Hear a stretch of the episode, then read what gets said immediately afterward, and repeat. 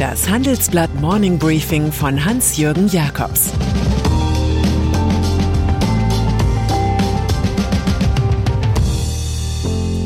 Guten Morgen allerseits.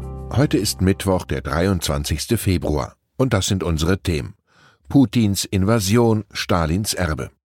Olaf Scholz bremst Nord Stream 2. Porsche will Porsche. Nach einer kurzen Unterbrechung geht es gleich weiter. Bleiben Sie dran. ChatGPT und andere Technologien verändern unsere Arbeitswelt rasant. Bei der Veranstaltung Work in Progress diskutieren wir in der Handelsblatt Media Group die Zukunft des Arbeitsmarktes, HR-Trends, KI, mentale Gesundheit und neue Leadership-Perspektiven. Sei am 13. und 14. Juni in Düsseldorf oder virtuell dabei und melde dich jetzt an unter work-progress.de. Ukraine-Krise. Es geht nicht mehr um die Krim, es geht nicht mehr um den Donbass, es geht um die ganze Ukraine und es geht irgendwann um Georgien und andere Staaten, die mal Teil der Sowjetunion waren. Wladimir Putin zündet gerade das Haus der Weltordnung an. Es scheint, als wolle der russische Staatspräsident ein altes Stalin-Wort beherzigen. Die eigene Armee brauche mehr Courage dafür zurückzuweichen als vorzurücken. Schon kündigt der ukrainische Präsident Volodymyr Zelensky eine Teilmobilmachung von Reservisten an. Vom Beginn einer Invasion spricht US-Präsident Joe Biden und erlässt harte Sanktionen. Sie richten sich gegen zwei Großbanken und den Handel mit russischen Staatsanleihen. Ob auch Multi-Aufsichtsrat Gerhard Schröder gemeint ist, war nicht zu erfahren. Laut des Transformationsindex der Bertelsmann Stiftung gibt es erstmals seit 2004 mehr autokratische Regime als demokratische Staaten auf der Welt. Die russische Aggression fordert weitere Bewertungen heraus. Putins Angriff führe uns deutlich vor Augen, dass die Friedensdividende des Endes des Kalten Krieges endgültig aufgebraucht sei, schreibt Michael Hüter. Es liefe wieder ein Wettstreit der großen Mächte, so der Direktor des Instituts der deutschen Wirtschaft im Gastkommentar des Handelsblatts. Und es sei unübersehbar, dass Russland ein Identitätsproblem habe. Der Tagesspiegel erinnert an das vor 25 Jahren erschienene Buch Die einzige Weltmacht Amerika, Strategie der Vorherrschaft des damaligen amerikanischen Sicherheitsberaters Zbigniew Brzezinski. Es liest sich heute wie eine Prophezeiung. Ohne die Ukraine sei Russland kein Eurasisches Reich mehr, heißt es darin. Unter geopolitischem Aspekt stelle der Abfall der Ukraine einen zentralen Verlust für Russland dar. Aber Amerikas Führungsrolle sei diskreditiert, falls die Osterweiterung der NATO scheitern würde, so Brzezinski.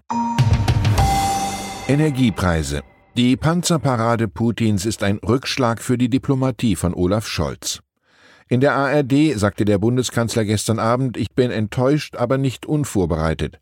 Zuvor schon hatte der Sozialdemokrat die Inbetriebnahme der Ostsee-Erdgaspipeline Nord Stream 2 gestoppt. Er forderte das Bundeswirtschaftsministerium von Robert Habeck zu einer Neubewertung der Versorgungssicherheit auf. Russlands Ex-Präsident Dmitri Medvedev drohte bereits mit erhöhten Energiepreisen. Na dann, willkommen in einer neuen Welt, in der die Europäer bald 2000 Euro für 1000 Kubikmeter Gas bezahlen werden. Scholz kann sich mit dem bald anbrechenden Frühling und großem Zuspruch aus dem westlichen Lager trösten. Unserer Redaktion sagte Juliane Smith, NATO-Botschafterin der USA, Deutschland hat das Richtige getan. Fußball. Inmitten des Politschlachtenlärms wirkt es befremdlich, während der Champions League-Spiele mit der Werbung des Staatsmonopolisten Gazprom konfrontiert zu werden. Putin hat sich mit vielen Millionen in den Werbepool des Fußballverbands UEFA eingekauft. Etliche Europaparlamentarier fordern nun, das Finale der Champions League am 28. Mai auf keinen Fall in Putins Heimatstadt St. Petersburg auszutragen. Fußballturniere sollten nicht in einem Russland stattfinden, das in souveräne Staaten einmarschiert, wetterte der britische Premier Boris Johnson. In Deutschland sorgt sich Fußball-Zweitligist FC Schalke 04 um die politische Lage in Osteuropa, aber wohl noch mehr um Gazproms Sponsorengelder von jährlich 10 Millionen Euro. Markus Söder in Bayern wird sogar der CSU-Chef vom Ukraine-Drama erfasst. Man hält Söder jetzt jene Warnungen vor Russland-Sanktionen vor, die er in der Frankfurter Allgemeinen hinterlassen hatte. Sanktionen hätten kaum mehr Wirkung und würden oft uns selbst genauso schaden, hatte er geschrieben. Bei einem Nord Stream 2 Stopp könne es für Deutschland sehr kalt und sehr teuer werden. Politisch ist es für ihn in der Heimat schon jetzt recht kühl geworden. Seine Umfragewerte sind auf dem Tiefststand eingefroren, und so sucht Söder heute mit einer Kabinettsumbildung den Befreiungsschlag. Zu den Spekulationen gehört, dass sein Souffleur Markus Blume Wissenschaftsminister wird. Das frei werdende Generalsekretariat will dann Dorothee Bär übernehmen. Porsche Geschichte wird gemacht, es geht voran, heißt es im berühmtesten Song der Band Fehlfarben. Manchmal aber geht es voran, weil Geschichte korrigiert wird. So wie jetzt beim geplanten Börsengang der Stuttgarter Porsche AG. So bekommen die Unternehmerfamilien von Wolfgang Porsche 78 und Hans-Michel Piech 80 wieder Zugriff auf ihr Allerliebstes. Zur Erinnerung, die alleinige Kontrolle hatten sie einst in Übernahmeschlachten an den VW-Konzern verloren. Dort ist der Porsche-Clan zwar beteiligt, aber in Stuttgart würden sie künftig klarer dominieren. Bei den maximal 30 Prozent der Porsche-Aktien, die über die Börse verkauft werden, ist ein Vorkaufsrecht geplant. Und wer weiß, die Heimstatt des legendären Porsche 911 könnte mit rund 100 Milliarden Euro so viel wert sein wie der gesamte VW-Konzern mit zwölf Marken. Und dann ist da noch Heather Morgan. Die 31-Jährige nennt sich Krokodil der Wall Street und Razzlecan.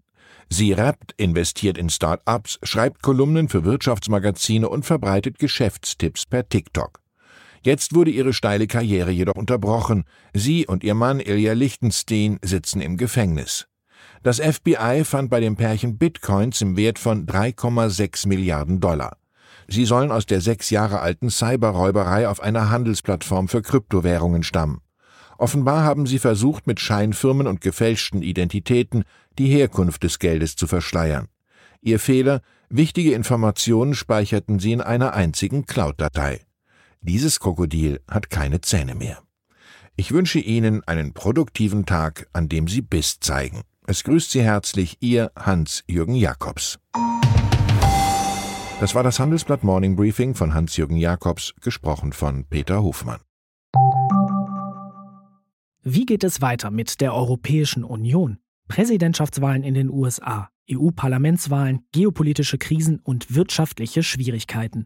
Wir suchen Lösungen für diese Herausforderungen. Am 19. und 20. März auf der digitalen Europakonferenz von Handelsblatt, Die Zeit, Tagesspiegel und Wirtschaftswoche. Über die Zukunft Europas sprechen wir mit Bundeskanzler Olaf Scholz, Wirtschaftsminister Robert Habeck und vielen mehr. Kostenlose Anmeldung unter europe20xx.de. you